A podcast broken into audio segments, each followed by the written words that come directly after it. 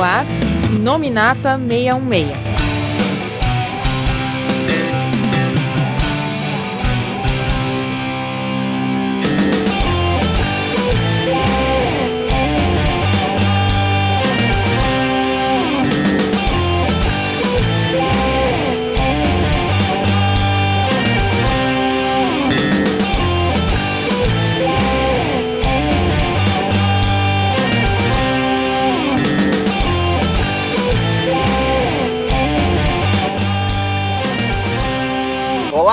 Pessoal, estamos começando aqui. Olha só, vocês lembram ainda? Mais um Inominata meio meia. é, faz já alguns meses então que a gente tá fora, ausente completamente, né? Mas estamos aqui temporariamente de volta, né? E mais uma vez, se vocês não lembram da minha voz, né? Não posso nem dizer dos meus cabelos que já estão quase em um aqui. Mas enfim, eu sou o Coveiro. e, bom, a gente está no momento aqui de finais, né? né? Apesar da gente estar tá falando aqui da terceira temporada do Demolidor, pelo menos metade das séries do, da Netflix caíram no estalar de dedos do Thanos. Aí eu sou o Magari e eu, eu estava com saudade, tanto de gravar quanto de uma série boa da Netflix. E olha que o Magari, a gente não gravou a série do Punho de Ferro e eu não sei se alguém tomou o corpo dele ou não, a gente não tá nem na época da, do filme da Capitã Marvel, mas ele gostou também da série do Punho de Ferro, da segunda temporada. É, mas a série do Punho de Ferro eu gostei daquele jeito porque a primeira temporada foi tão ruim que não dava pra piorar. Mas essa não, essa do Demolidor é realmente boa. Oi, o Felga hoje não vai ter trocadilhos de apresentação. Aproveito meu momento para render homenagens ao Stan Lee, que nos deixou nessa semana. Pois é, né? A gente.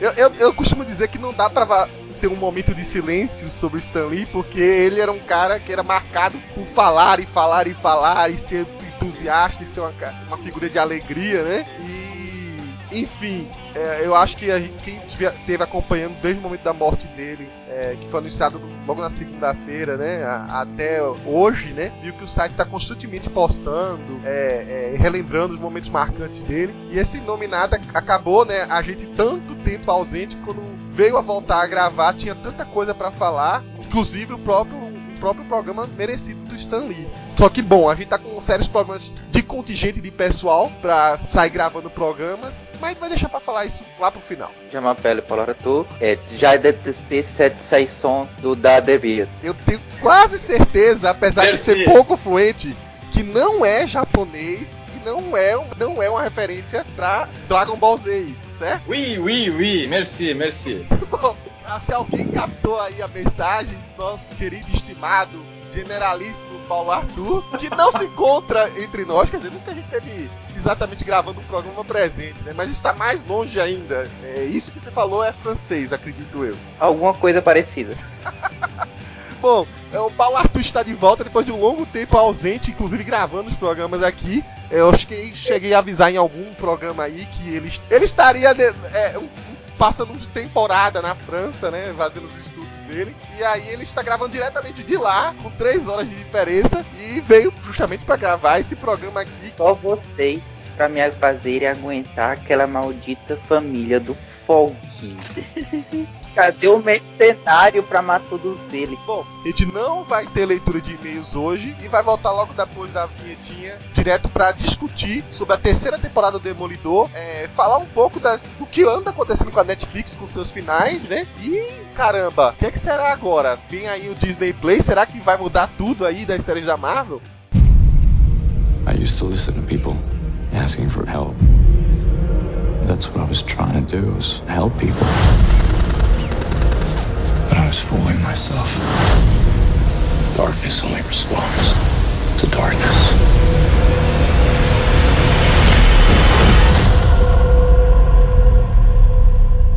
I'm Daredevil.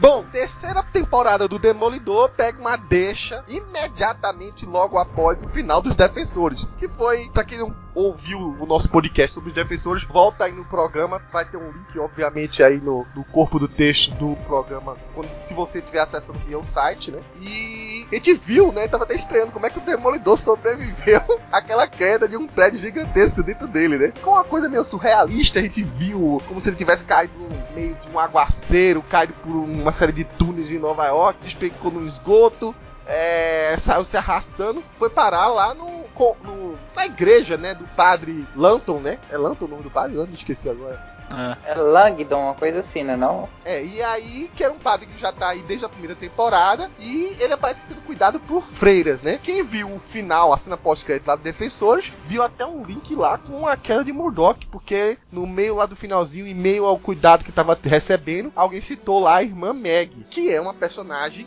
mais que é vinculada à mitologia do personagem, mais que vinculada à mitologia do Demolidor, né? Mais que vinculada com a, a própria saga da queda do, do Murdoch, é, que é conhecida nos Estados Unidos como é, Reborn, né? E, enfim, a gente tava com toda aquela expectativa sendo criada para ter uma adaptação dos quadrinhos de uma das séries mais clássicas que foram escritas pelo Frank Miller, né? E é a, a queda de Murdoch. E, obviamente, o, o novo produtor da série, né? Que é o Eric Olesson. Cada temporada teve um produtor diferente, né? Ele avisou que não seria uma adaptação literal, não teria nem como, né? Mas que sim teria elementos e é isso que, digamos assim, estava deixando o pessoal com mais entusiasmo para ver essa série. Outra coisa que a gente sabia que ia acontecer nessa terceira temporada é que ela ia tentar resgatar um pouco da do que deu certo da primeira temporada, né? Não que a segunda temporada tenha sido uma, uma perdição total. Calma, Magari, você vai ter seu momento para falar sobre isso. Certo? Mas você, até você concorda que não foi uma perdição total aquela segunda temporada. E o que, que eles decidiram? Decidiram que valeria a pena resgatar o uniforme negro, voltar aquela ideia de ter realmente lutas mais é, é, guturais, assim, né? Resgataram, inclusive, para mim, né, de uma maneira até melhor. Pelo menos a gravação realmente se mostrou muito mais elaborada, né? De uma luta do corredor. Há quem diga que é, realmente superou a luta do corredor da, da primeira temporada, né? Outra coisa, resgatou um vilão que deu certo, né? Que é o Wilson Fisk, retomando a história que ficou em aberto, né? Ele ficou preso. A gente sabia que em algum momento ele ia se libertar, que ia ter a vingança contra Matt Murdock, né? E não perdeu tempo de também trabalhar todo o lance com a Vanessa, né? Que a Vanessa, naquela temporada lá, ficou mais distante, assim, digamos assim, que ela representaria como uma segunda chefe de comando. E aqui é, eles conseguiram resgatar isso aí. Então todo o plot daqueles vilões foi restaurado aqui na intenção de realmente dar uma deixa, né? Um, uma continuidade para aquela história. E também as outras pontas soltas, né? A própria história de origem da, da Karen Page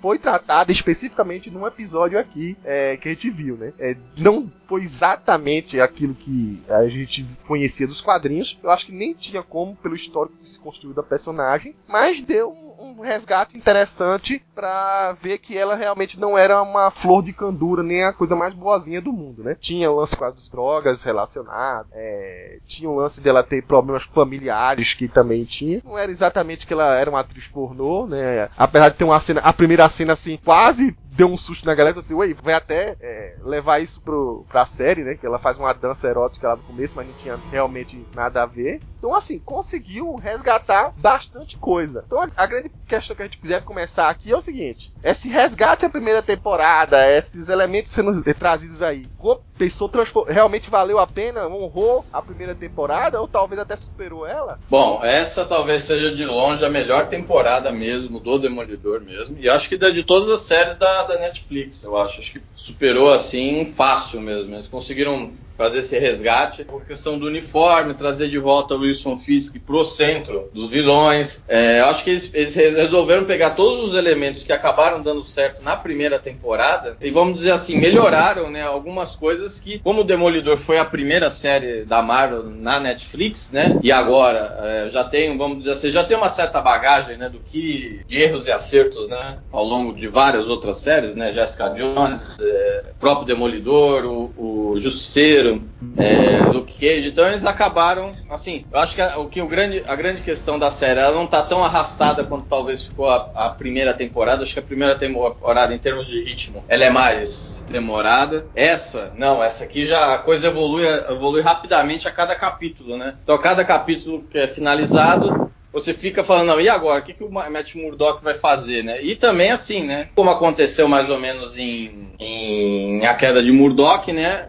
Ele também meio que quase que abandonou, né? Abandonou a vida, né? Como Matt Murdock, né? Ia praticamente ficar é, sem aparecer e tal, mas ao mesmo tempo não conseguia sair da vida do Demolidor, né? Então, assim, esse resgate desses elementos, a volta de Wilson Fisk, né? Que foi, eu achei que foi muito bem arquitetada, né? Um, em tempos de Lava Jato, né? A gente ter um, uma, uma, uma construção dessa de como. E não deixa de ser uma, uma crítica à delação premiada, ou seja, o, Wilson Fisk se utilizou da delação premiada e aos poucos ele conseguiu praticamente transformar o FBI numa tropa particular dele, né? E assim, né? Você vê ali o coisa. No começo você acha que é um. No começo você acha que é só o, o mercenário que ele mantém, né? Como, como único agente dele, né? Do FBI. Mas não, quando você. Quando de repente você percebe, não, pô, ele tem todo aquele grupo do FBI, né? Praticamente na mão dele, né? Ou seja, o cara sai da prisão e você vai vendo, né? Bem interessante, né? O cara sai da prisão, é monitorado constantemente. Só quando ele consegue, só, só tem, vamos dizer assim, privacidade mesmo. Quando ele começa a conversar com os advogados. E aos poucos, quando, menos, quando você menos percebe, o cara tem o, o, todo aquele grupo do FBI como tropa particular dele, né? Pô, o cara se utilizou em toda a relação. E tem outro aspecto interessante, né? Que ele utiliza-se da delação premiada para acabar com a concorrência, né? Ou é, seja, é bem, é, bem, é bem interessante. Eu estava comentando no coisa, o momento Raymond Redditon, né? Quem assiste Blacklist, né? Tem um pouco dessa, dessa, dessa, dessa história. O plot principal é esse: é um super criminoso, um criminoso dos mais procurados pelo FBI, se entrega e aí a partir daí ele, cada episódio mais ou menos tem uma trama maior, como todas a, maior, a grande maioria dessas séries, né, policiais, né. Mas a, o grande lance é uma lista que eles chamam de lista negra, né, The Blacklist, que aí o Raymond Redton, que é esse super criminoso, tipo na, na linha Wilson Fisk mesmo, o rei do crime mesmo, é, vai, vai, vai entregando. E lá pelas tantas, né, enfim, Wilson Fisk deu uma de Raymond Redton, Achei também bem interessante que o figurino do personagem, né, foi, foi resgatado, né? Na primeira temporada a gente não via aquele, né, o terno branco, né, a, com, ta, com, tanta frequência, né? Não, na verdade eles optaram na primeira temporada de usar o terno preto e colocar aquela ideia de que ele era admirado pelo um quadro branco, né? Como se fosse fazer uma alusão. Um negócio que para mim não teve muita, muito a ver, né? E aqui não, eles falaram, não, vamos, vamos é, é, colocar isso mesmo visualmente, porque não, qual é o problema do cara querer usar terno branco? É associação só porque o branco é paz, não tem nada a ver. Então eles admitiram isso, uhum. mas só uma coisa que me chamou a atenção, é, eu não sei a, a, a, como, é, digamos assim, é, é, pra narrativa isso, isso chegou a ser levado, é que a primeira vez que ele aparece com os ternos brancos é como uma visão do Matt Murdock, né? uma coisa. Visão não, né? Putz.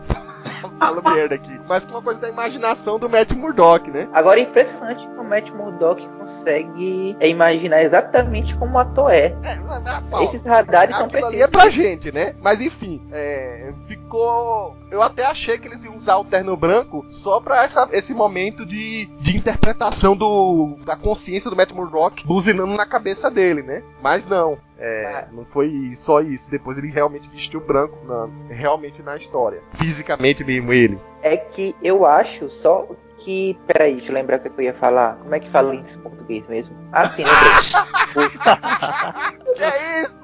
Não, o que eu tava tentando dizer é que é, essa história aí que tu tinha falado sobre o Wilson Fisk aos poucos e arregimentando todos os pessoal da FBI, na verdade, pelo que eu entendi, era o oposto. O único ali, os dois únicos ali que ainda não eram dele foi o Dex que começou a ser e o Tadien, que depois é, foi obrigado a participar, sendo que tipo todas as merdas que aconteceram na vida do Nadine já estavam preparados para ele ser vulnerável. Ele já tava, tipo, é como se o Wilson Fisk já tivesse armando esse plano todinho, deixando todos o pessoal do FBI, toda essa galera do FBI em certos postos, em certos pontos, vulneráveis à corrupção. E quando é, julgou que já estava o suficiente, aí chamou um deles para é, fazer aquela encenação de oh, estou arrependido, eu quero fazer delação, eu vou dizer quem foram todo mundo, no Jato, chamar o Moro e por aí vai. Vamos arrumar confusão aqui nesse podcast. Mas eu, eu entendi que assim, quem não era já corrupto é, se aproveitou dos tolos. E o Nadim era o tolo na história, né? A, até cair a ficha. Então ele se aproveitou desses aí. E quem digamos assim, era bonzinho e não era bobo, talvez tenha morrido no decorrer do caminho, né? Que foi o que aconteceu com um deles lá, é, na hora que eles reuniram os três lá, né? E que o Nadim percebeu que fez a besteira e diga assim, ó, vamos denunciar pra minha chefe e pro cara como se fosse a corregedoria de lá, uma coisa assim. E é o cara da corregedoria É. levou pala, né? Fiquei com uma dúvida nessa história toda, porque teve umas horas que estavam muito insuportável, eu tive que pular. Aque- a- o, quando teve aquele circular que.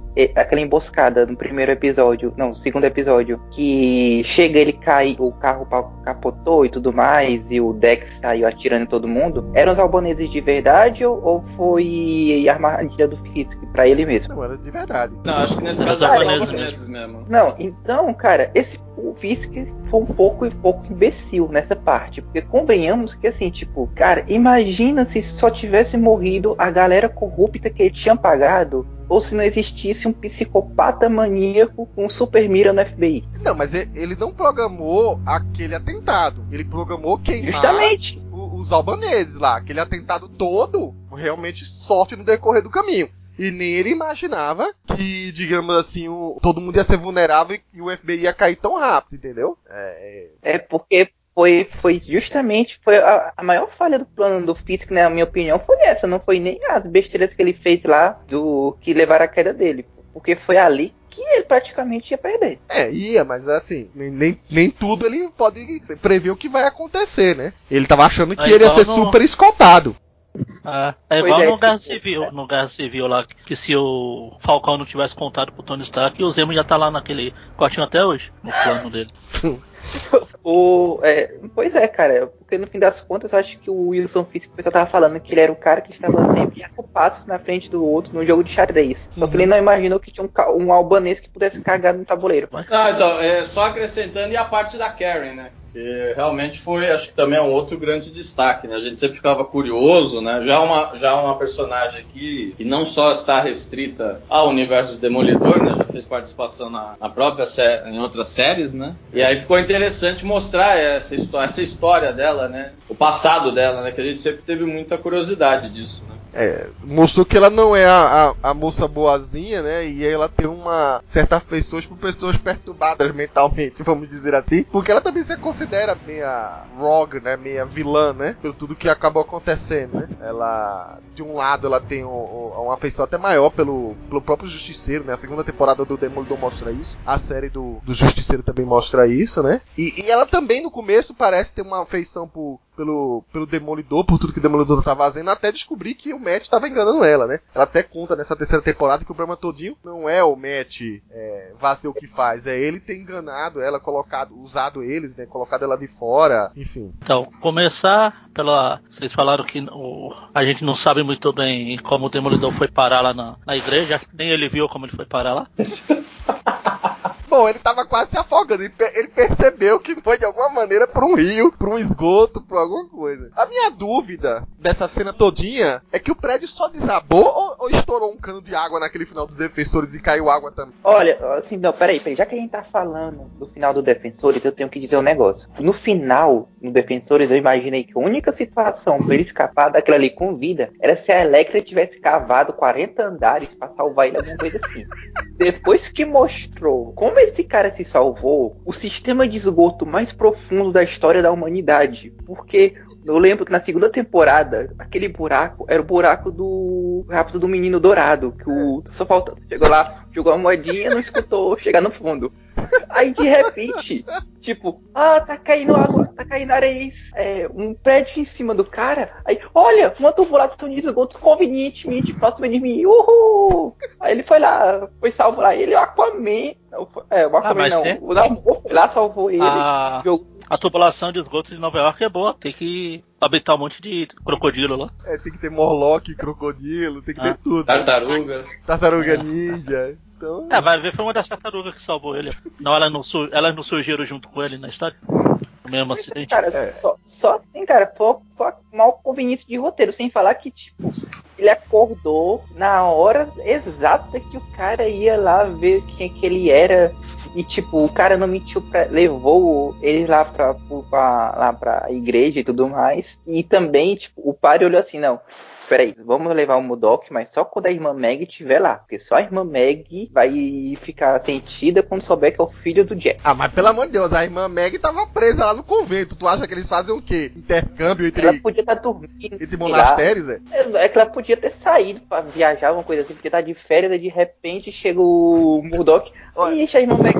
Paulo, eu até entendo Ai, a parece crítica da tubulação, mas tu quer que a, a mulher esteja viajando, tá o tempo todo de lá internada no convento. Vai estar viajando na hora. Aí é que era muito azar, né? Muito improvável. Cara, a gente tá falando do Demolidor. Isso é azar. Então, achei legal isso, eles retomarem algumas coisas da primeira temporada. Apesar de eu não, eu não ligar muito pro passado da Karen. Foi. Eu até entendo que precisaram gastar aquele meio episódio lá contando aquela historinha dela lá. Diferente da família do Fog, que eu não entendo até agora. Mas não teve um episódio só pra eles, pelo menos. Não- mas se somar tudo, deve ter tido. Não, Mas, gente, enfim. não, não fale isso em voz alta, porque senão na quarta temporada vai ter o episódio da família do Fog. Não, vai ter um spin-off da família do Um spin-off pro, Te- pro, pro Theo, né? O, o Theo Nelson.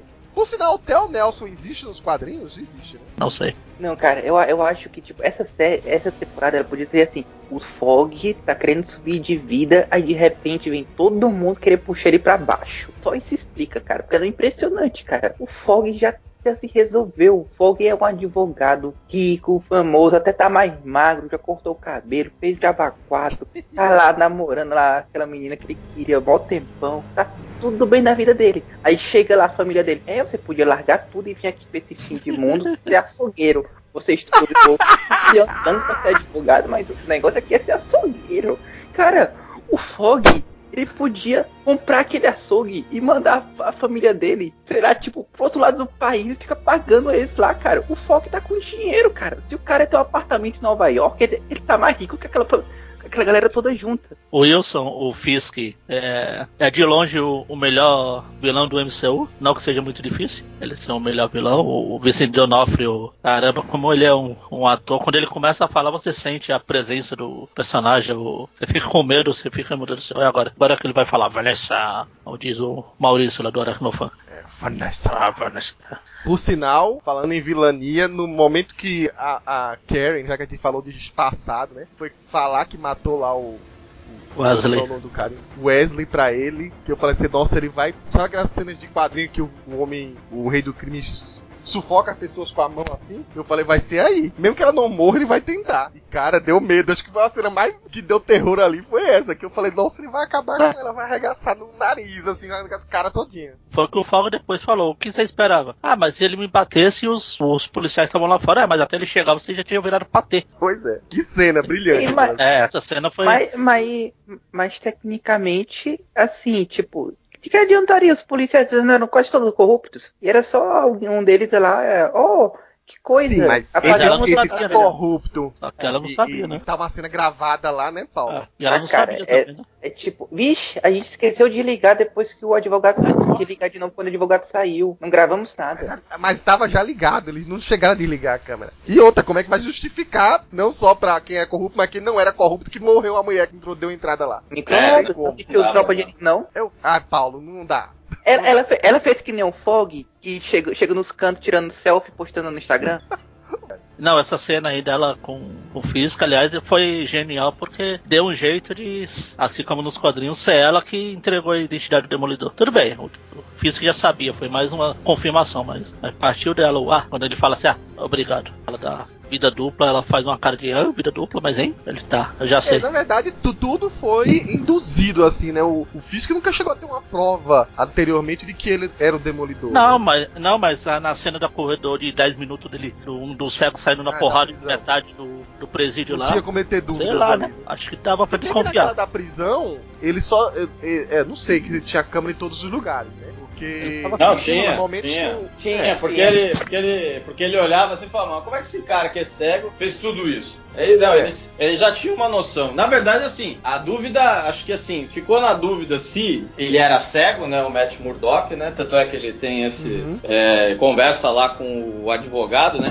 Por sinal, é o mesmo advogado da Mara Stokes, né? E. Esse sobreviveu ao cancelamento.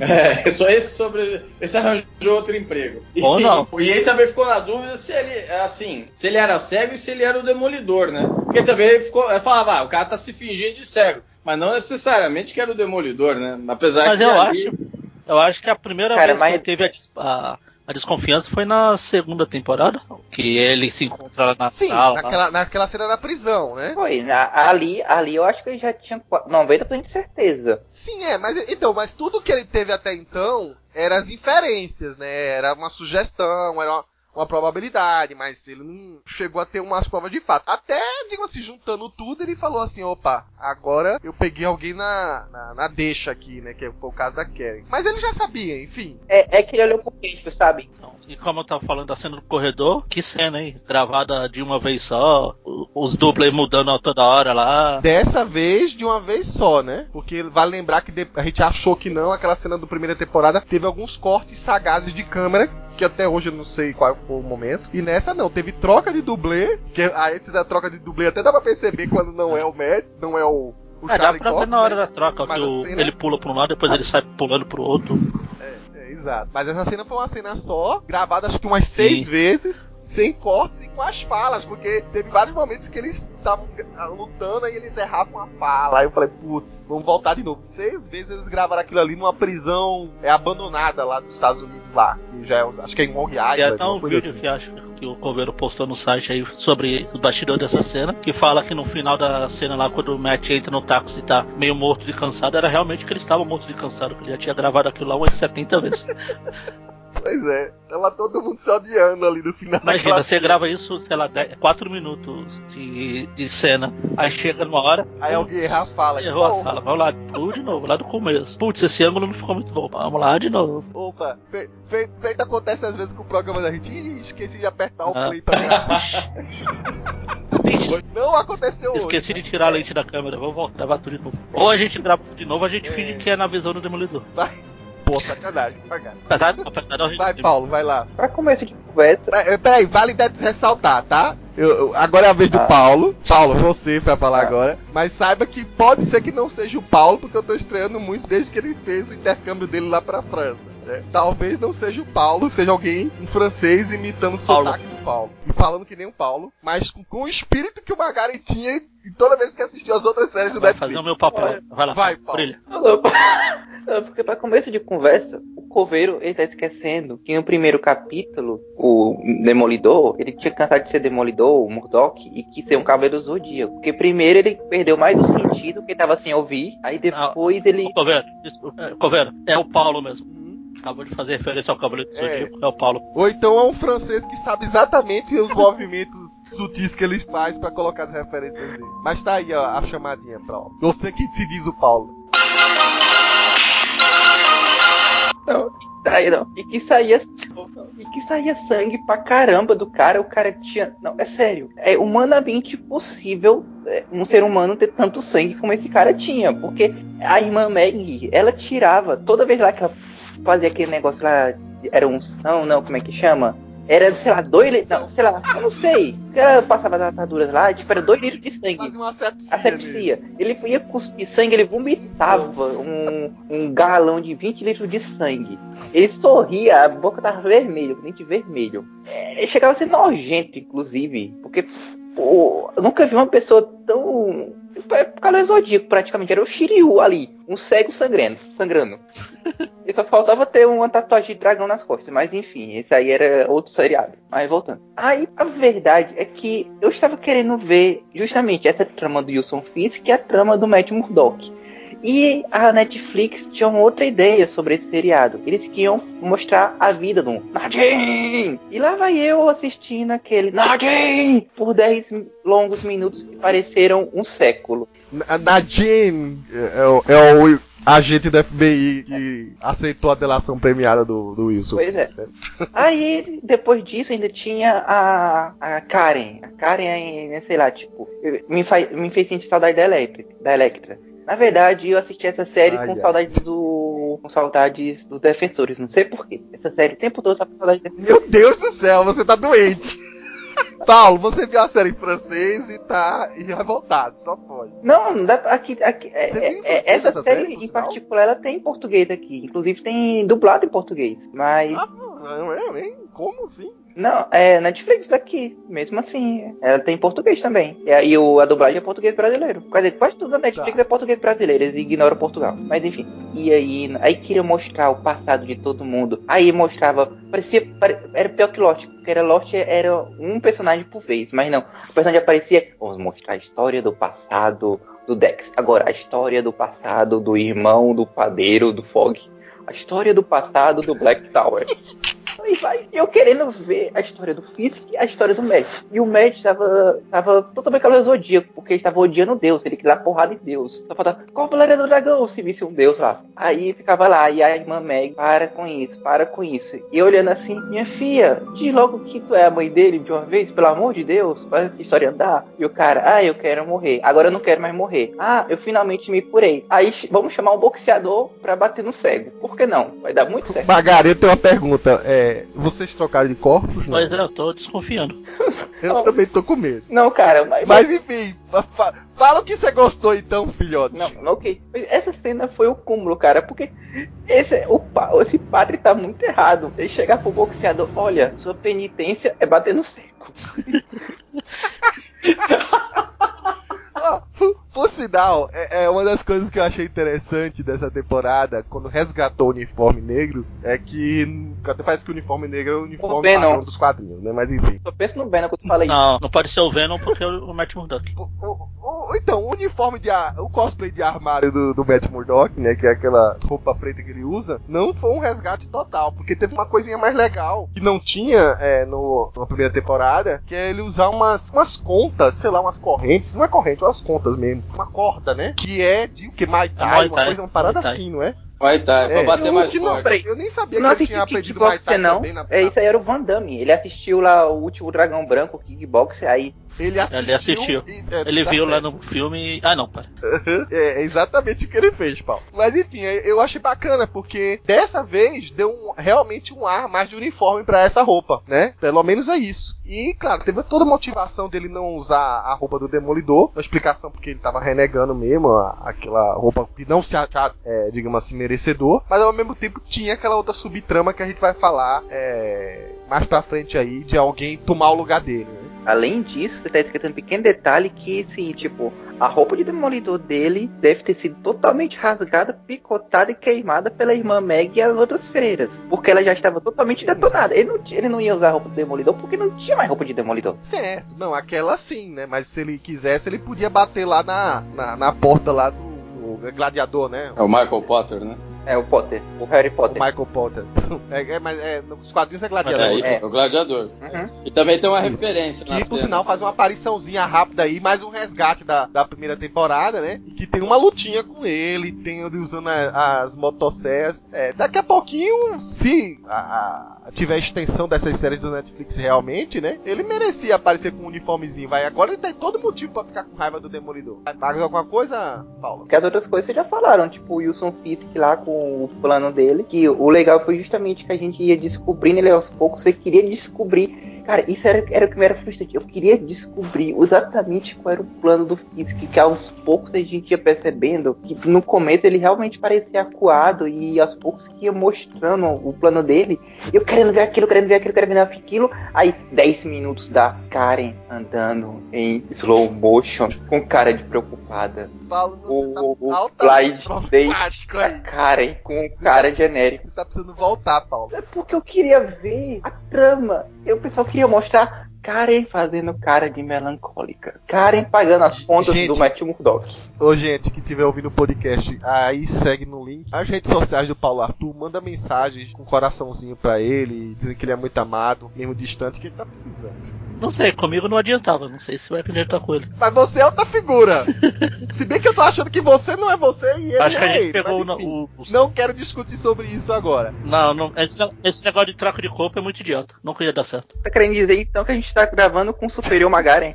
There's only one way to stop me, but you're not gonna do it. You sure about that? Falando em troca de corpo, vamos falar de troca de uniforme, né, de troca de identidade aí. Aí vamos falar então do personagem que chega, a, finalmente, né? A gente tava cheio de teorias malucas lá sobre o Devorador de Pecados, que o Wilson Battle seria isso, blá, blá, blá, blá. mas não, era só uma, uma falsa pista pra gente não saber que ele ia fazer o Benjamin Poindexter. Vale ressaltar que esse é um dos, um dos muitos nomes que o mercenário já chegou a usar nos quadrinhos, né? Do- dos vários, a gente na verdade nem sabe direito qual é o nome do mercenário. Que o último era Lester, que eu ouvi falar, enfim. E chega aí ele como um personagem é, que a princípio era um, um super agente do FBI, é, totalmente padrão, seguindo uma linha modelo, e no decorrer da história a gente percebe que ele é completamente pinel, completamente psicopata, né? A princípio a gente acha que ele é só tá stalkeando a menina, que ele é fissurado na menina e é, é, mo- motiva toda a vida dele pra aquela, pra aquela menina, né? A única válvula de escape pra ele. E quando a gente chega no episódio da origem dele, né? Não é possível que até esse episódio você reclamou da origem dele, Paulo. É, a gente vê que ele é uma criança a la Dexter, né? Digamos assim, é, emoções comuns ao ser humano nenhuma, né? Ele acabou revelando-se como realmente um psicopata para a psicóloga dele, que tentou direcionar aquilo ali por um certo tempo, até que é, quando chegou a vez dela falecer, né? Ela tentou fazer com que ele se vinculasse a, a- a algumas pessoas que, sei lá, norteassem ele. Aí ele acabou se norteando com uma pessoa aí, que era essa moça que trabalhava de ajuda, né? Voluntariamente em, nas horas vagas dela. É, né? inicialmente o norte dele era o FBI, né? A própria mulher falava: você precisa de uma estrutura hierárquica forte com um centro de referência.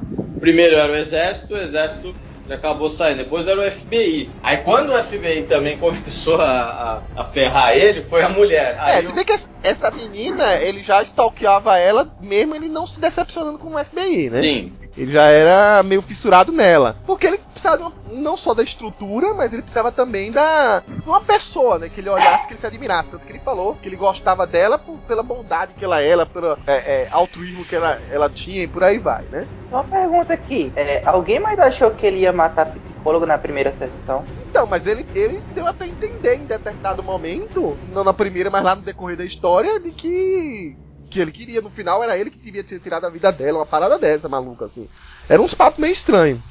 Mas o, o que eu mais gostei da história do mercenário, primeiro, do jeito que foi montada a história de origem, foi muito bacana, porque aquele resgate que o Wilson Fisk faz lendo o histórico dele, né, via fitas cassete, via os, os arquivos que ele tinha lá, né, e as fitas que a mulher gravava, enfim. Ele ia, ele ia moldando num cenário meio acinzentado assim, na imaginação dele, porque aquilo era a imaginação do Fisk, né, como era cada cena, ele tava tentando entender quem era o Poindexter, né, e ficou muito bacana, teve aquela referência sutil do alvo, né, do bonezinho, é, tem muita gente que reclama que os poderes do Demolidor não são bem interpretados visualmente no seriado, né? Que queria que talvez visse aquela, aquele radarzinho como tem no filme, ou aquela impressão assim dele vendo um tipo um sonar, né? Se bem que essa essa história do sonar veio mais com o filme do que nos quadrinhos. Os quadrinhos ele não tinha esse, no começo esse sonar, né? Mas enfim, os poderes do mercenário, por exemplo, Cara, foi uma das coisas mais legais que colocou. Aquela história dele fazer as coisas quicando e ele acertar, sabe? Porque não ficava aquela coisa de focar no objeto ou focar dando, dando um, um, um foco no momento que ele dá, ele dá o ricochete, o ricochete na outra, foca na outra parede do outro ricochete, até acertar no alvo, focado no alvo. Ele faz isso tudo com a câmera aberta, né? Obviamente deve ter, feito- deve ter tido algum efeito especial ali. Eu sei que o Wilson Battle treinou pra caramba, né? Mas do jeito que ele, ele naquela cena da delegacia saia massacrando todo mundo, tudo com aquela câmera aberta,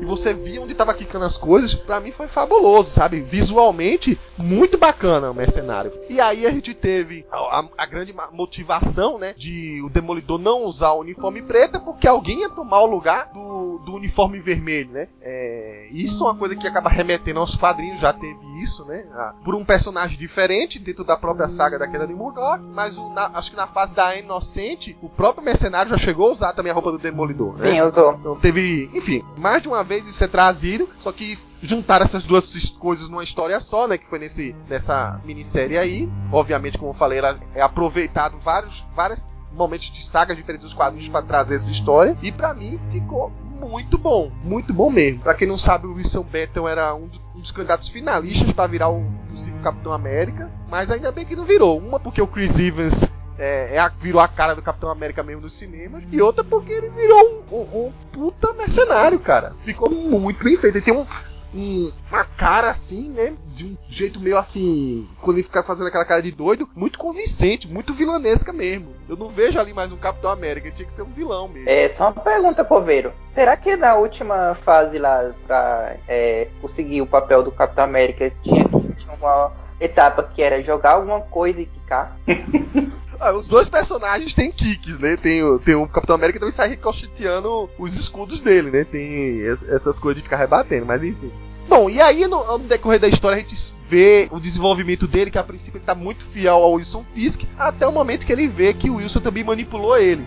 E aí é que tem mais uma etapa na construção do, do mercenário. Porque agora ele não tem, digamos assim, fidelidade nenhuma. Se o antes, pela instrução da psicóloga, ele tinha que ter alguém norteando ele e de repente virou Wilson Fisk, agora não tinha mais nenhuma. Então ele estava piradão, doidão, de pegar o corpo da mulher que ficou congelado lá. Não sei porque o Wilson Fisk manteve aquilo ali, mas enfim, é. Pra levar pra lá, naquela última cena final lá. Se alguém reclamou das lutas finais do Demolidor, das season finais das primeira e segunda temporada, a season final dessa terceira temporada, aquela luta, que cada um tava querendo matar o outro, né? E o Matt Murdock querendo proteger um, pra, quer dizer, dar o castigo pra uma, não impedir que o outro matasse também, né? É, ficou muito bom, cara. Muito bom mesmo. O grande lance, né, pra encerejar tudo, é que deu tempo de quando a polícia chegasse, né? Que tem aquele. Um dos poucos policiais é, bonzinhos de Nova York, né? Que é aquele é, Marrone, né? Sei lá, o- o- que tá desde a primeira temporada.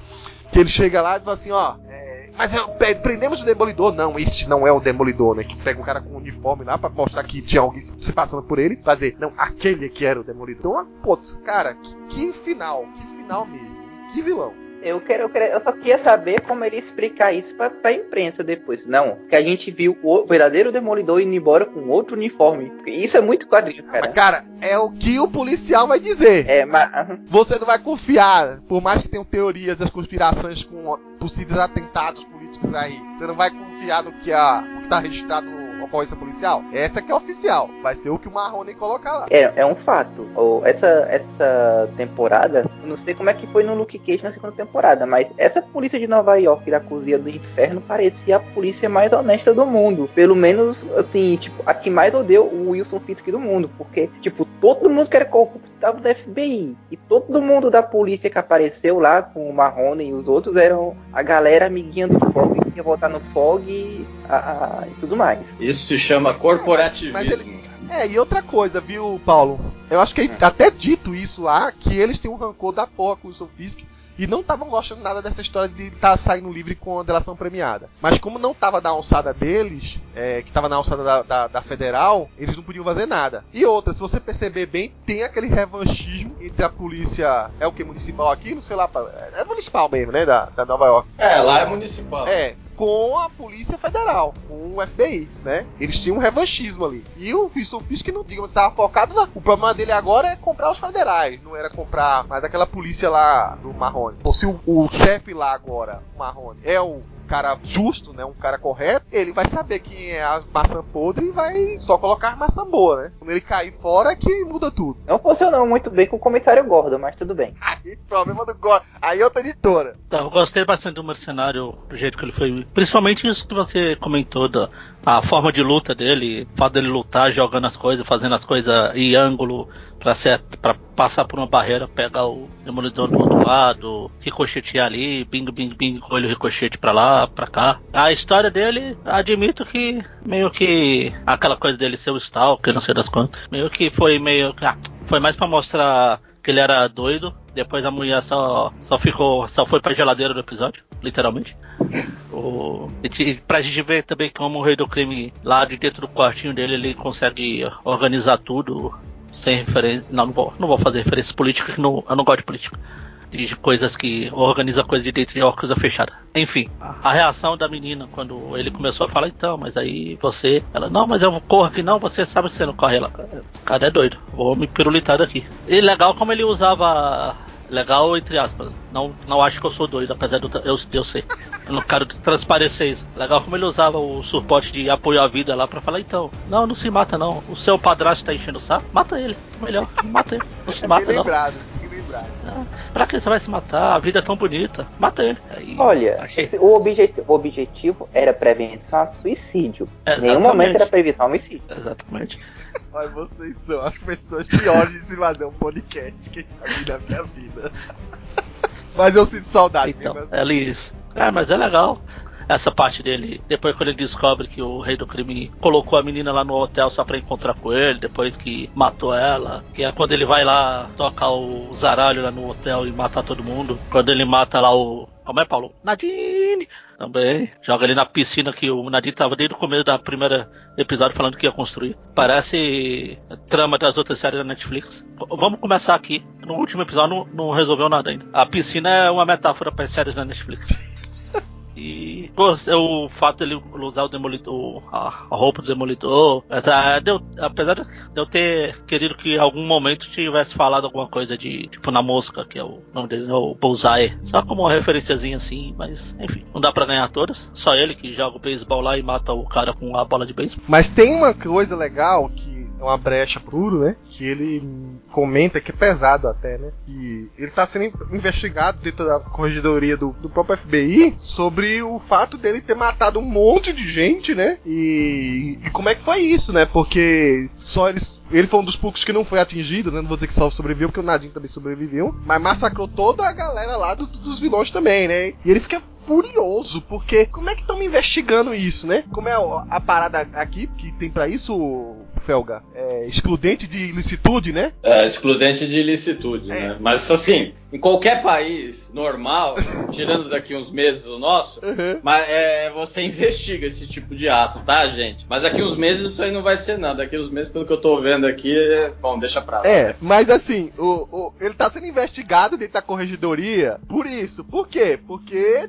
é, em determinado momento até aparece lá, né, que os caras se renderam e ele meteu bala nos caras, mesmo rendido. Foi justamente esses dois casos. Aí ele fica possesso, porque na verdade ele ele comenta, pô, se, eu tivesse uma, uma porra de uma máscara aqui, eu seria herói. Qual o grande lance? Ele tá lá pra proteger o Wilson Fisk. Mas ao mesmo tempo que os caras lá se renderam, ele já julgou. Os caras, não, vocês estavam tentando me matar, mas apesar de vocês estarem se pegando agora, vocês não merecem. Ele já tava julgando o cara, meteu bala e acabou-se. E na hora da investigação, né? Tipo, ele foi uma das coisas que mais fez ele passar pro lado do Wilson Fisk. Porque foi um momento de o, o Fisk dar o voto de confiança pra ele, quando ele foi lá dar o depoimento dele, né? Aí o Wilson Fisk falou assim: não, ele agiu tudo certinho, os caras iam atirar contra ele, e ele meteu bala pra se proteger apenas. Não teve momento nenhum em que tava. É, os caras tentando se render ou coisa desse tipo. E o, o Idex, né? Olhando na câmera assim, alucinado, quando os caras se mandaram, né? Aí desliga as câmeras, volta pra cima do Wilson Fisk e fala assim: ó, ó, não pense que você ganhou ponto comigo com essa porra, não, tá ok? Mas ao mesmo tempo o Wilson Fisk sabe que ganhou, porque, querendo ou não, quando todo mundo ao redor dele caísse, né, aquela fantasia de que só porque ele tava no FBI ele ia ser considerado o bonzinho da parada, né? Quando esse lado cai, e aí ele sabe todo o histórico passado dele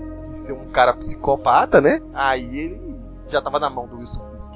Foram esses dois caras que se renderam, que estavam investigando, porque eram os dois casos de que a. Como é que se chama? Aquele negócio não é legista, o fo- é, for- é forense, é? Forense tinha percebido que eles não. Eles tinham morrido é, sem. Sem atirar. sem reagir, sem atirar. Eles estavam até sem É arma e tudo mais. esquisito, né? Porque como é que o cara naquele tiroteio não atirou nenhuma vez, nem precisa ir pro alto, né? Mas tudo bem. Não, a questão é que eles largaram as armas e se ajoelharam no chão. Eles levou uma bala, bala no meio da posição, testa. né? Ajoelhado. Isso é sinal de execução. É claro. Acho que a- até uma pessoa que, sei lá, cuja formação é três episódios de CSI perceberia que aquilo ali é uma execução, não legítima defesa. O Poindexter, assim, o, é, teve umas partes que foram chatas pra caramba dele, mas teve umas partes também que foram legais e legais, entre aspas, porque ele é um psicopata. A- aquele jantar lá com a, com a Julie, que, que você nota que, tipo, era só ele mentir, mas ele é incapaz de mentir. Tipo, não, você ficou três anos lá. Mas você só ficou um ano, como você só eu fiquei três anos. Ah, eu tenho que ir pra casa, cuidar do meu cachorro. Você não tem cachorro. É. É bem assustador mesmo. E ele tentando consertar é. as coisas lá depois, né? Ele não tinha nenhum trato social. Uhum. E eu acho que a primeira vez que mostra que ele era bom de mira sem ser com, com, a, com a arma foi justamente com ele pirando na batatinha, aí jogou assim, aleatoriamente no pescoço, na- no pescoço dela na foto que tava de costas do outro lado da casa uma faca que atravessou a parede. É, outra coisa maluca dele é que ele se acalmava ouvindo as fitas antigas, né? Do. Das consultas dele, né, da, com a psicóloga lá. Essa psicóloga eu só lembrei da, da, da professora do Chris. Era- Não conheço essa série, não sei. Não, todo mundo odeia o Chris. É, não vejo. É a mesma pessoa? É a mesma, né? É, eu acho que, cara, se não é a mesma, é a, é a mesma cara, é o mesmo template. Ela só faltava. Ah, você é tão bonzinho, Dex. Não vai matar muitas pessoas. Outra característica que deram também pra ele é o transtorno obsessivo compulsivo, que faz sentido por ser um cara que é completamente ligado, digamos assim, na geometria das coisas, já que ele tem que acertar as coisas que ricocheteiam, né? Então aquele lance dele quando sai de casa ele conserta, se fechou, bateu forte o- a porta, conserta a coisa que ficou meio mal encaixada, ou quando a casa tá totalmente destruída, quando enlouquece, aí ele vai tentar, é, digamos assim, pra se acalmar, e bota de novo a fitazinha da mulher no ouvido e vai usar o aspirador de pó, vai tentar limpar a casa toda certinha. Então, essa psicopatia do personagem ficou muito bem feita. Porque a gente tem que buscar um pouco disso pra realidade, né? Do mesmo jeito que é, a gente acabou não fazendo um podcast sobre isso, mas tiveram que resgatar um pouco de realidade do que foi a Merit Foy no- na minissérie do Punho Ferro, né? Tiveram que não transformar só ela numa plena maluca e numa tímida, né? Então deram uma psicopatia, assim, deram um respaldo pra o que é a doença de fato, né? Aqueles desligamentos, o devaneio, do- de ter os estopins de com a água, né? De que a mulher troca de personalidade mediante alguns sons. Então essas coisas de trazer pra realidade esses problemas psicológicos é uma, é uma das coisas boas que a Netflix acaba trazendo pra, pra dar pé no chão dos vilões dela, né? Não ficar aquela coisa caricata, né? Cara, eu acho que esse foi um, foi um personagem que me surpreendeu positivamente muito bem. Achei bem legal essa construção, né? Do personagem. Traz várias referências, né? Eu acho que, se eu não me engano, tem aquela minissérie, né? Do, do Mercenário, que agora não lembro o nome, que até ganhou um encadernado aqui, que eu acho que tem uma cena parecida de- do, do Mercenário criança jogando beisebol. É, Sim, sim, sim. Na verdade, o É. historicamente, o personagem tem vários quadrinhos que ligam ele ao, ao, be- ao beisebol, né? É uma das marcas dele. Até porque o jogo tem um pouco a ver com, com o estilo do personagem, né? Atirar, bola com efeito, é, a bola curva, né? Então tem algumas coisas que remetem bastante ao, ao personagem. Então aquela, aquela cena da- dele como criança, com o bonezinho da mira, né? Eu só não lembro, nos quadrinhos ele, ele acerta, né? Depois acho que de umas provocações do, do da pessoa que fica atrás ali, que recebe a bola, né? Ou do rebatedor, agora eu não lembro. Só sei que, tipo, é, eu lembro que nos quadrinhos ele pega, ele fica irritado e joga e acaba matando a pessoa, ou o rebatedor, ou a pessoa que segura a bola, que fica atrás do, do Tem rebatedor. pelo né? menos dois quadrinhos do mercenário, né? Bem vinculados ao, ao beisebol, né? Não sei qual deles você tá falando aqui, mas eu pesquisei rapidamente. Aí tem o, o Mercenários Greatest Hits, né? Que é do Daniel Way e Steve Dillon. Isso, é o Greatest Hits, isso. Agora tem um outro aqui que é do Charlie Houston, Shaw Martin Brawl e o Lee Longright, que é o mercenário Perfect Game. Os dois vinculam ele ao jogo de beisebol. Que- Como se tivesse em algum momento ele tivesse trabalhado como um jogador de beisebol. Eu não sei se na. Enfim.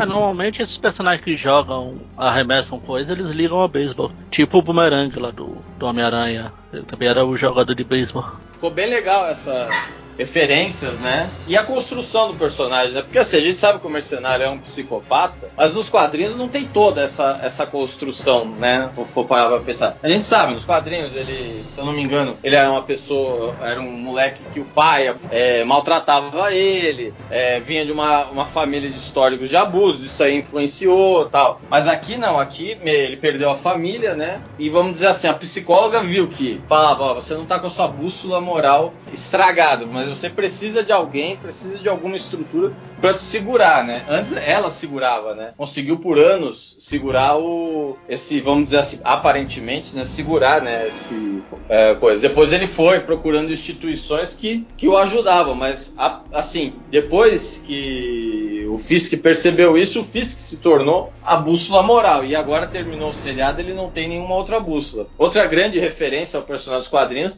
é que ele também já ficou paraplégico uma, uma, Sim. uma época, né? Inclusive foi uma operação experimental que trouxe ele de volta. Na verdade, toda aquela cena pós-crédito ali, tô chamando de cena pós-crédito, mas não é pós-crédito, mas enfim, é meio que uma deixa pra ele voltar como mercenário de fato e com um upgrade, né? Porque aquela operação ali de reconstrução dele cita o tal de um doutor lá, eu não me lembro o sobrenome agora, mas é o pai da Lady Letton, né? É o Lord Vento, ne Vento Negro. E fala de inserir um metal, que nos quadrinhos é adamantio, lá eles falaram outra coisa aí. Né? Ah, então já, já tá, tá preparada a volta dos, dos X-Men, vai ser por meio do seriado do Demolidor. Que curva, né? É mais curva que o, que o, a bola arremessada pelo mercenário, mas enfim. Mas é outro, é outro vínculo com os quadrinhos, que o mercenário é, teve toda essa história de. Ele acho que até hoje tem. A, não, é, não são todos os ossos, acho que é a coluna mesmo, que é só de adamante. Hum, é assim, Coveiro, é que isso aí meio que depende do Sim, autor. tem gente que Porque esquece. teve autores que meio que. É, tem gente que esquece, tem gente que ignora deliberadamente, porque tem aquele negócio de que o adamantio é, envenena, envenena e o Wolverine tem o fator de cura, por isso consegue, mas o mercenário não tem fator de cura, blá blá blá. E tem gente que diz que todos os ossos são de adamantio, que nem o Kevin Smith lá no Diabo da Guarda, que disse lá que o soco do mercenário quase quebrou a cara do Modok que tinha uns ossos de É, adamantio. então. É, ele fala, né? Ele fala, o, o, o Demolidor fala que reza a lenda que o- os ossos, né, no Diabo da Guarda, né, que os ossos, coisa e o soco confirmaria isso, né? Apesar que eu não lembro do, do Matt Murdock levando o soco do Wolverine pra, com-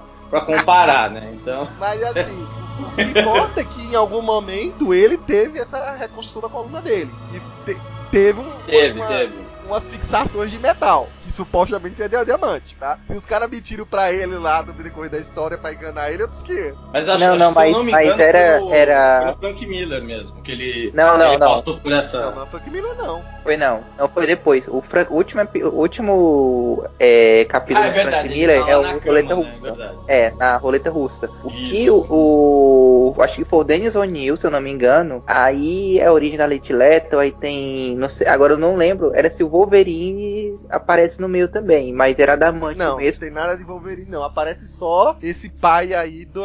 da. Lady Leto, que é uma associação muito breve. E eu acho que tem uma macumbinha também na história, né? Do, dos caras meio que fizeram uma magia negra, por isso que justifica que ele sobrevive lá ao, ao, ao envenenamento do metal, não é isso? Eu me lembro que tinha um voodoo- uma vuduzada lá que restaurou a- não só a coluna, mas também a. Porque, pô, uma coisa é você fixar com metal, mas a parte da medula lá que quebrou do, da, do sistema nervoso não, não ia restaurar só botando adamante, né? É mágica, não precisa explicar. É, aí botaram a porra da mágica lá no meio. Mas se eu não me engano, se eu não me engano, eu tenho certeza que, vou- que eu fiz o, o tiratema sobre essa parada aí dos ossos de metal, do adamante em geral, e citei mercenário no meio. Então eu vou até resgatar esse link aí pra botar no podcast pra vocês saberem mais, melhor. E a- eu relembrar também.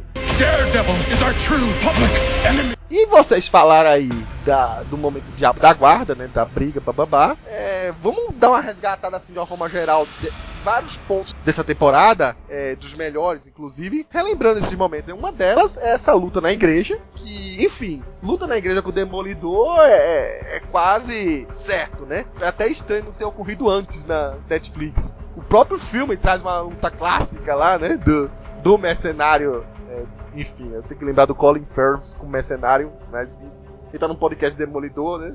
Tem que falar. E tem essa luta na igreja e trouxe de novo essa luta pro seriado dessa terceira temporada. E bem parecido mesmo com os quadrinhos naquela história do Diabo da Guarda. É tanto que em determinado momento a cena todinha nos fazia acreditar que quem ia pro saco era a Karen Page, já que momentos antes teve a história da origem dela sendo relembrada ali naquele meio, né?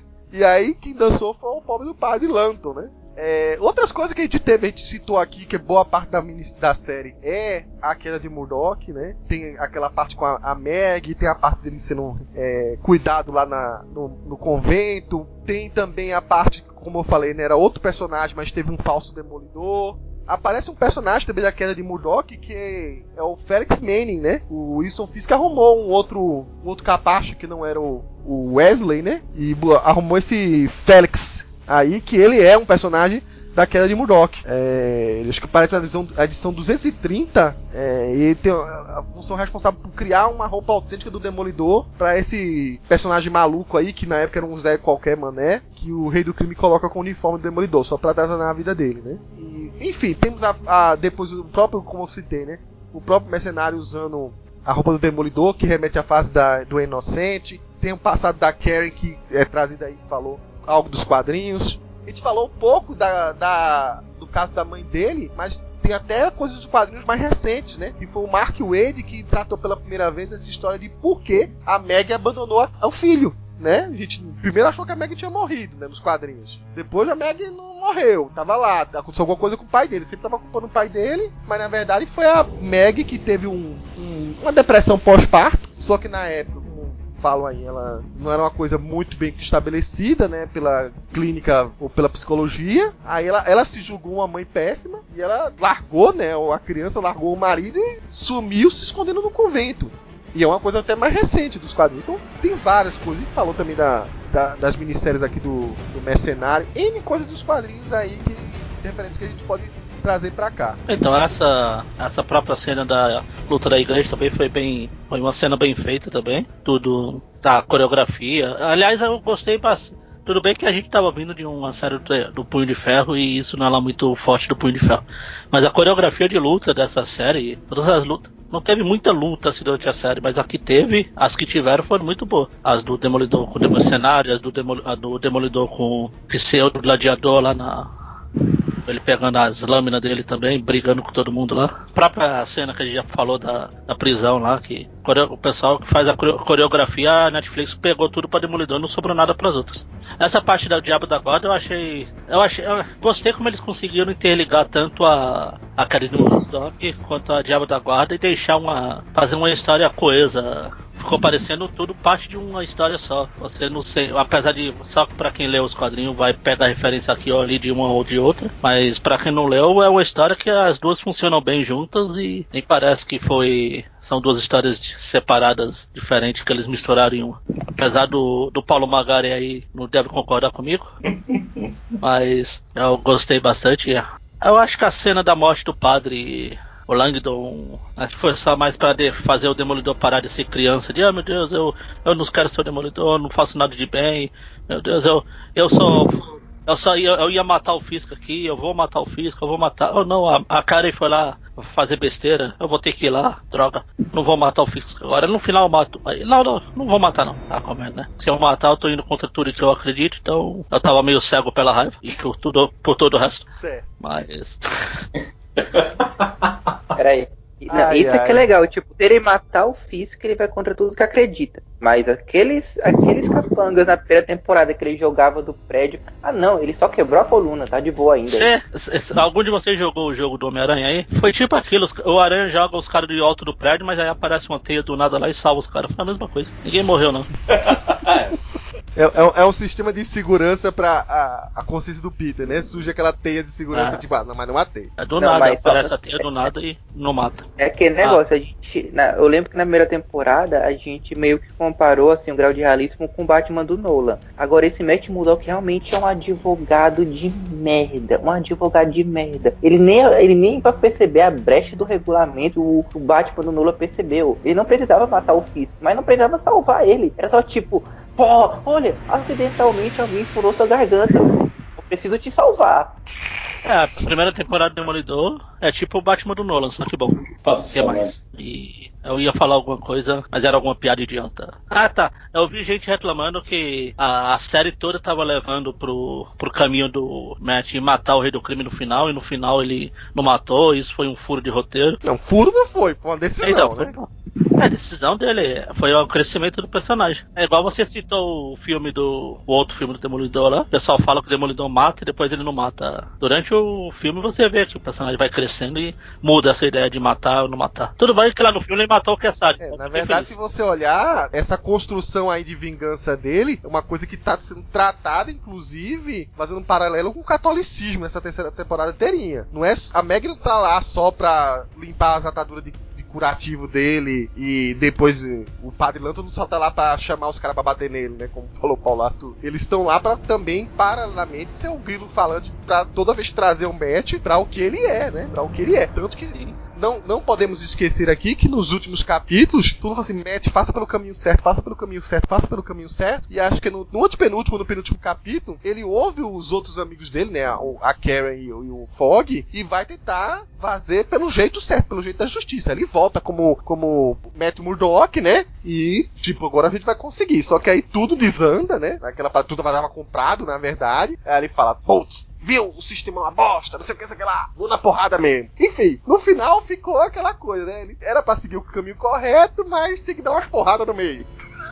Mas. Mas por um, por um minuto eu, eu achei, eu fiquei com medo que o Fisk ia morrer no final. Não pelo match, mas pelo mercenário. Uhum. Quando a Vanessa começou a falar, ah, agora eu sou a rainha do crime aqui, você tem que fazer isso, dane-se você, Sim. eu mando em você. Eu achei, "Ih, agora o rei vai morrer e vai sobrar ela só. Aí- Eu achei que quem ia morrer fosse a Vanessa, porque era o tempo assim. Primeiro que o, o Wilson era um personagem, um personagem além de mais conhecido, mais famoso e tudo mais. Eu acho que não iam matar ele, mas iam querer, sei lá, tipo, iam querer dar um jeito de botar uma nova motivação pra ele. E ele fica a série toda. Vanessa, Vanessa, Vanessa. Ou seja, tipo, a vida dele gira em torno da Vanessa.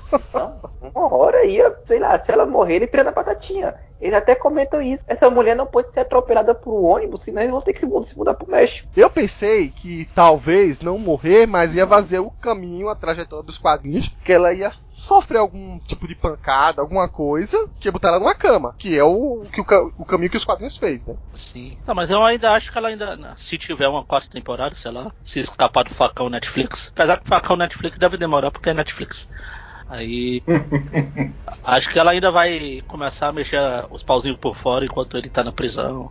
Ela vai tentar pegar o lugar dele, alguma coisa assim. Vai, Felga. Então, é, além dessas referências, uma aí que a gente acabou ainda não falando foi o Fog, né, saindo para para promotor, né, para Ah, é? District Attorney, né, sendo candidato. Para quem não sabe, acho que eu já falei em um outro podcast, né, os, vamos dizer assim, o que seriam os equivalentes aos procuradores gerais de justiça nossos, que são chamados de District Attorney nos Estados Unidos, são, normalmente são eleitos, né? E aí o Fog, o resolveu usar como bandeira, né, a delação premiada do Fisk, dizendo o seguinte: se eu for eleito, eu vou derrubar isso na justiça, tal. E aí, meu, e ele quase E fez campanha entre os policiais que eram putos, né? então, é, ele conquistou lá um, um bom número de votos, começou a, a viralizar. Interessante, né? A gente acabou de sair de uma eleição mar, fortemente marcada pelo uso né, de redes sociais, né? Lá também, né? A, a a candidatura do Fog, né? Era, era meio que abastecida pela, pelas redes sociais, né? E aqui, como no- como aconteceu nos quadrinhos, eu não lembro, eu acho que nos quadrinhos ele chegou a ganhar, né? Ele chegou, eu acho que eu, Sim, sim.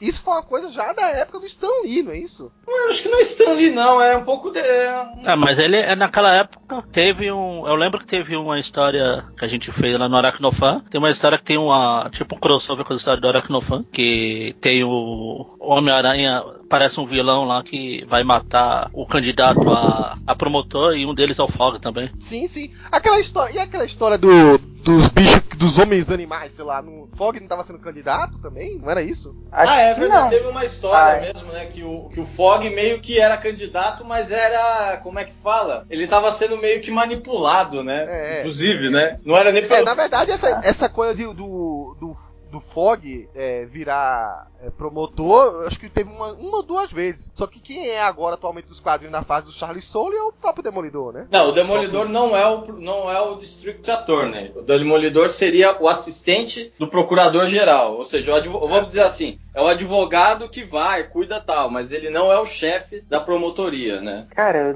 agora eu fiquei triste. Porque se era pra pegar alguma coisa da fase do Stan Lee nessa temporada, era pra ter criado o Mike Murdock. Sim. Mas já teve na primeira temporada. Lembra, Lembra que ele É. fala pra Claire lá que o nome dele é Mike? Ah, droga, Fala tem o nome razão. droga. dele. Paulo, Não, assim, vocês já falaram toda essa parte assim do da queda de Murdoch, assim. O que eu achei interessante é que agora eu quero saber o é que acabou Frank Miller no Demolidor agora, porque raspou o tacho. A primeira temporada foi o Homem Sem Medo. A segunda temporada foi a, a fase dele lá na com a história. Electra, né? Com, com a Electra e com o Justiceiro, porque também teve o arco do Justiceiro. E agora foi a de Murdoch. Não sobrou mais nada. Só se a quarta temporada pegar aquela, aquele tie lá que ele tinha feito do, do Gladiador e estender por três episódios. É, tem as graphic novels também, né? Enfim, na verdade, é, é uma coisa que a gente tem que até ver, né? Aproveitando o gancho do Paulo aí, a continuidade da série da Netflix. O mais legal que eu achei é a construção para o final, é uma construção mais otimista, reúne os três, que desde a primeira temporada ficou aquela coisa trincada, né? É,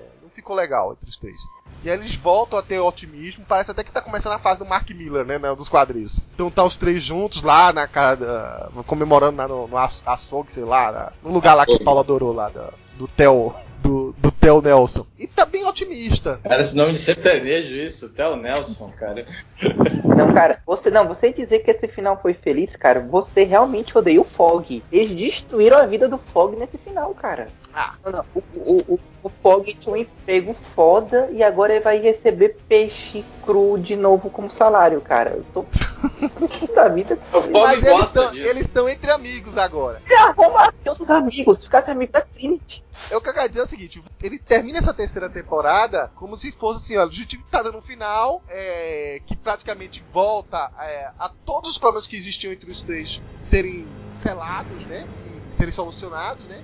E acabarem. E aí eles são os três amigos de novo, como eram nos padrinhos, entendeu? De dar aquela que gostinho de novo começo, né? De fresh, fresh start, né? Já que tá- estamos falando aí de coisas novas da Marvel, né? Que tudo pode acontecer, sabe? Inclusive não acontecer mais nada. E aí a gente remete ao qual o futuro da Marvel é, na Netflix. O Felga e o, o, o Paulo Arthur não assistiram a segunda temporada do Punho de Ferro. É, eu e o Magaren a, a- gente chegou a, a falar aqui. Eu vi uma- um crescimento muito grande. O Magaren vou deixar até ele falar aí um pouco mais aí. E só que a gente teve cancelamentos. Teve cancelamento do Punho de Ferro, que era uma coisa até que corria-se o risco desde a primeira temporada pela receptividade, apesar de ter melhorado um pouquinho. Mas Luke Cage, que inclusive a segunda temporada melhorou um pouquinho, acabou, não sei se foi dessa vez por questão só de visualizações da própria seriado, se foi realmente coisa de público, ou se foi uma desavença lá criativa, que tem essa suspeita também, e aí se cancelou. Também, assim, do nada, surpreendente. Quando, quando não se esperava, né? Porque se Punho de Ferro foi um cancelamento quase imediato ao fim da segunda temporada, tudo levava a crer que Luke Cage não ia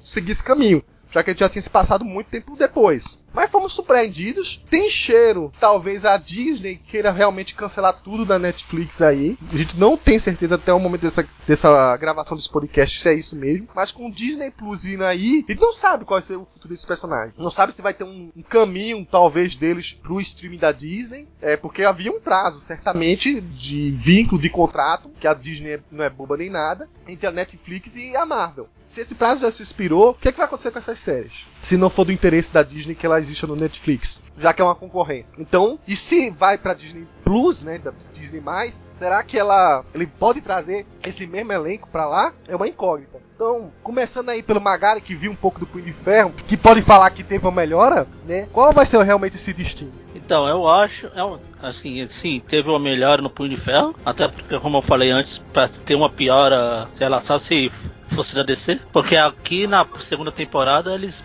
pôs uma série de luta, apesar da coreografia ter melhorado um pouquinho no Alas das coisas, mas foi uma série de luta, não uma série de, ah meu Deus, é, que foi o que eu mais reclamei na primeira temporada, foi uma série de mimimi, de empresarial, a quem vai ficar com a Hand Corporation. E eu estava cagando pra isso. E Eu acho que na série do Punho de Ferro, na segunda, acho que todos os personagens tiveram uma- um bom um crescimento bom, até o chato do, do cara que eu esqueci o nome lá, que é o irmão dele, o O Ward? é o Ward. Até o Ward teve um arcozinho legal lá que foi interessante pro personagem. O Serpente de Aço lá também teve um bom arco dele virar. Aliás, todo mundo virou Punho de Ferro né, nessa temporada. Punho de Ferro ficou parecendo um Super Sentai e cada um aparecia com uma cor diferente. Enfim. E eu a- também, eu não posso deixar de falar, é que a, a série também deu uma melhorada porque ela teve, em vez dos três episódios de praxe, teve 10 episódios. Eles tiraram, eles tiraram todas as vezes que o Randy fala que ele era o Punho de Ferro, o defensor de Columbo lá.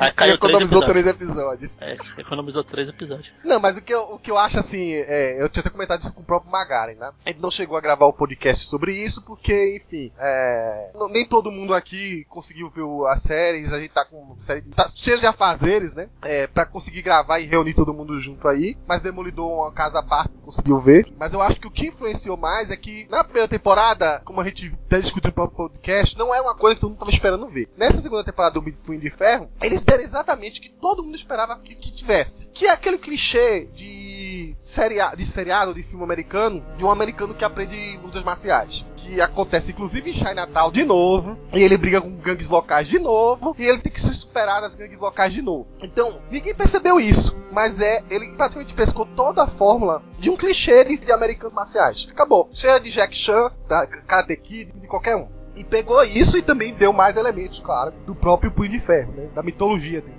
Aí também, falando em mitologia, a, o, a série mostrou porque eles não quiseram usar o uniforme clássico do, dos quadrinhos do Punho de Ferro no- na série. A gente viu que aquela máscara fica ridícula em, em live action. É, dá, dá pra se dar um jeito ainda, né? Mas é o seguinte, é, só resumindo aqui pra gente não.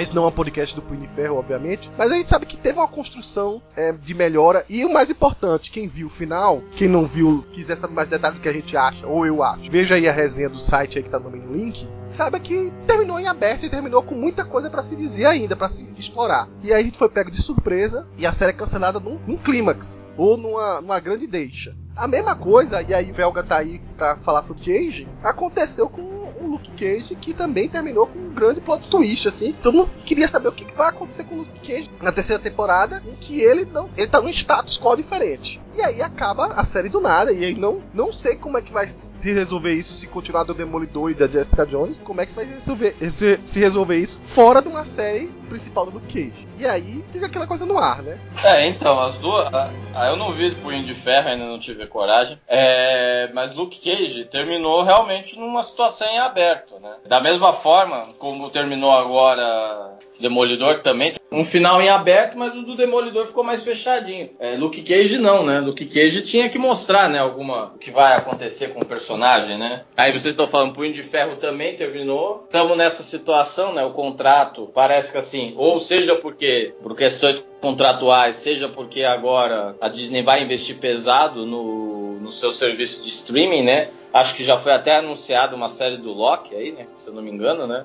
Para esse serviço, né? Essa tá oficial. Então, e aí então precisa precisa ver qual que vai ser o esse caminho. Eu também não sei se dá para realmente o, a, vamos dizer assim, transferência de casa, né? Tá da Netflix, vai pro Disney, é, pro serviço de streaming da, da Disney, né? E, e aí e de lá eles continuam lá contando as histórias ou quais são os- o que que ou se o elenco é contratado na Netflix e não da Disney, provavelmente também tem isso, né? Pe- pelo que eu sei, existe essa. essa a, a Disney não é mais boba de. A Disney não é mais boba, não. A Disney não é boba feita a Marvel, sai vendendo os direitos, a torta direito por qualquer micharia, porque, enfim, não tava em falência, não tava nessa necessidade. E a gente sabe que existem séries que vão caminhando de. Elas têm produtoras que são diferentes, mas elas vão caminhando de. de casas, né? Por exemplo, a DC, ela publica Gotham pela Fox. Ela podia publicar pela Warner, mas não. Ela, a Marvel tem a- a- a- o The Gift, que é produção da Marvel TV, TV no canal Fox, certo? Isso. E, enfim, a mesma coisa vai pra Hulu. Então eu acho que talvez essa transição é possível, porque se você olhar direitinho, a, a Lucifer, que era do canal Fox, recentemente vai continuar a temporada pela Netflix. Ah, Bro- Brooklyn Nine-Nine também. Exatamente. Cancelada e vai continuar de novo por outra emissora. Então eu acho que do jeito que é feito os contratos hoje, nada impediria que tivesse uma continuação dessas na, na- na casa diferente. Eu tô rezando pra que seja isso. Tem um exemplo que é mais direto que esse, que é o da CW, que a Supergirl, ela era de uma TV aberta, não consigo lembrar que agora é a primeira temporada, mas na primeira temporada já a audiência já estava caindo e já tinham feito um crossover com o Flash, que é da CW. Aí a partir da segunda temporada já colocaram ela dentro do multiverso do, da CW, do, do Arrowverse, é como se fosse sempre da CW. E o Constantine, se eu não me engano, era da Fox, uma coisa assim Sim. foi cancelado. Eles pegaram o personagem e inseriram no Arrow e agora tá no Leg é, Lendas do da Manhã. E eles consideram, entre aspas, por assim dizer, canônico a série dele cancelada. É, pois é, eu acho que o caminho é esse, viu? Não, sinceramente eu acho que a Disney, no stream dela, ela vai se dedicar a séries do de personagem lá do Marvel, do universo dos filmes lá.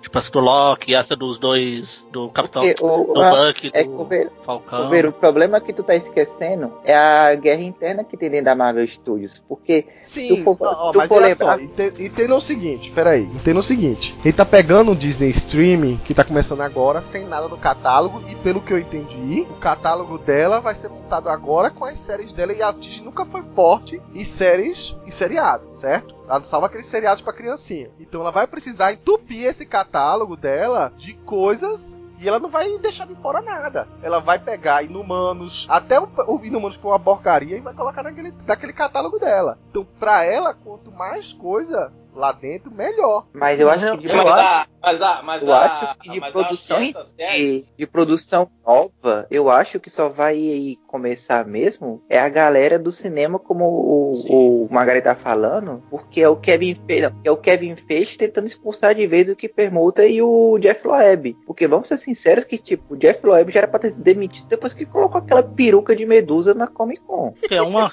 uma É, mas eu coisa. acho que Uma coisa que isso, vocês não. estão esquecendo é que a temporada, a audiência dessa, dessa série da Netflix vem caindo mais que o Corinthians na tabela, o Campeonato Brasileiro. Sim, mas, mas aí a gente não sabe, digamos assim, nada categoricamente registrado ali do que é e do que Ah, exatamente sim, sim. acontece. Porque, na verdade, tudo que a gente sabe que é medida desses estudos, eu, eu montei esses artigos e eu sei, é o que é falado. Sim, Mas sim. quantas pessoas aqui hoje em dia estão usando mais redes sociais, pra, inclusive com vigor, pra falar sobre segunda, terceira temporada, mas continuam assistindo? Mas você É. vinculava muito mais essas informações nas primeiras temporadas de cada do que na segunda, na terceira. Isso não é só na Marvel, não. Isso é em qualquer outra série, entendeu? Então a gente não realmente não sabe o que, é- o que, que é a visualização pe- perante a emoção que você transmite de estar vendo isso e publicando isso em redes sociais.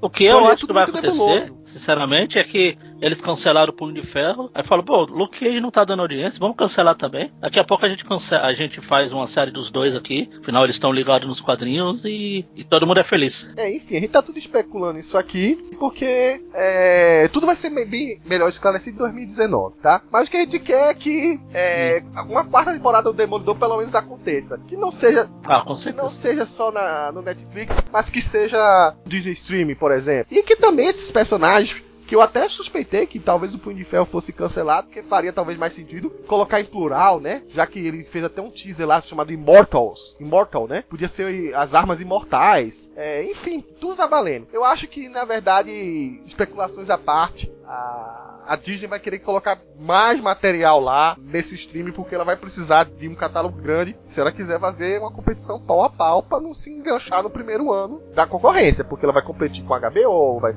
até a DC Universo já, e ela vai ter que entupir isso aí. Qualquer coisa, mas vai ter que entupir. Ah, sim. Ah, ela pode transmitir a Netflix passar, sei lá. Uma coisa pelo menos é certa, é, é uma notícia triste a dar, mas é uma realidade e agora sim não é uma especulação. A gente gravou a duras penas esse podcast aqui, né? Porque, enfim, N problemas surgiram na continuidade é, do Inominata 66, que refere-se. Uma é a disponibilidade da gente de estar podendo se reunir, né? Junto para comentar sobre um assunto. Nem todo mundo, pra você ter uma ideia de uma série que todo mundo assistiu e teve que cancelar várias vezes vezes por compromisso e por aí vai. Inclusive o próprio Paulo Arthur, que acabou não participando dos, dos outros podcasts, porque ele tá longe, né? E daqui a pouquinho ele, do mesmo jeito que ele começou esse podcast aqui, ele pode estar tá trocando as bolas e só falando francês aqui, a gente vai ter até uma dificuldade linguística para tratar aqui com, a- com os próprios membros aqui. E a outra é porque as dificuldades também de todo mundo tá podendo acompanhar a quantidade de séries que faz por N compromissos e a própria estrutura de montar um podcast. E eu já tinha até comentado que é difícil eu,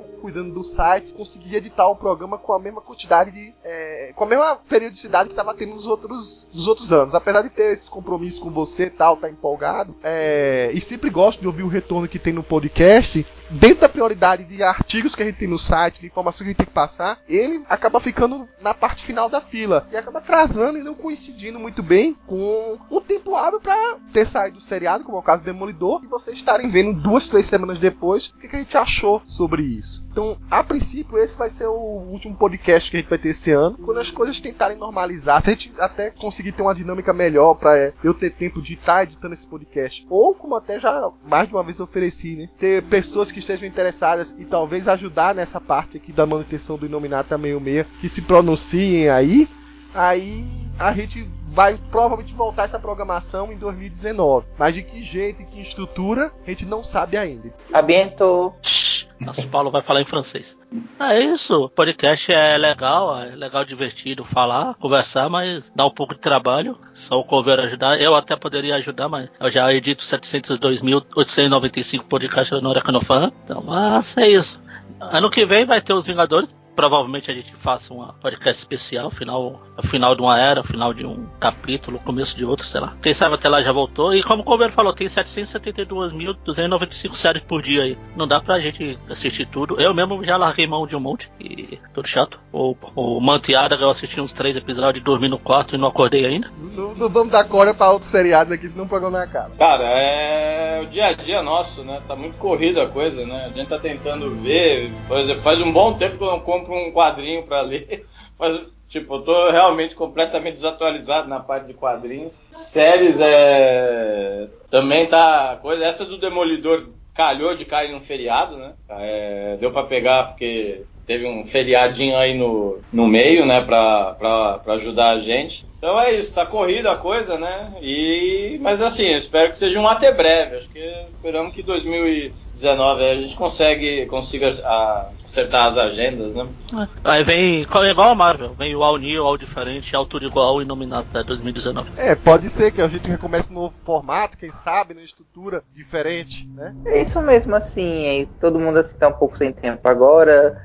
Ano que vem a gente com certeza deve gravar, deve gravar o podcast do o Vingadores 4, para gravar o podcast de Vingadores 4. Você sim. volta pra, Brasil? Eu, eu tenho que voltar em março. Espera a gente falar a mesma língua ainda.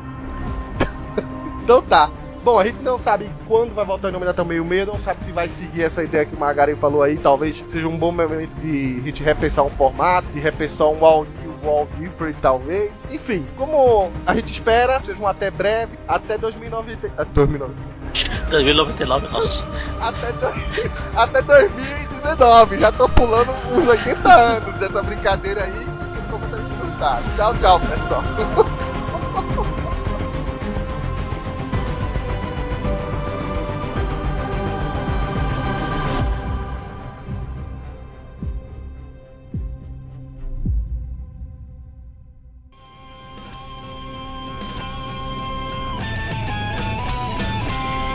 Este podcast é um oferecimento do site Universo Marvel 616. Acesse www.marvel616.com.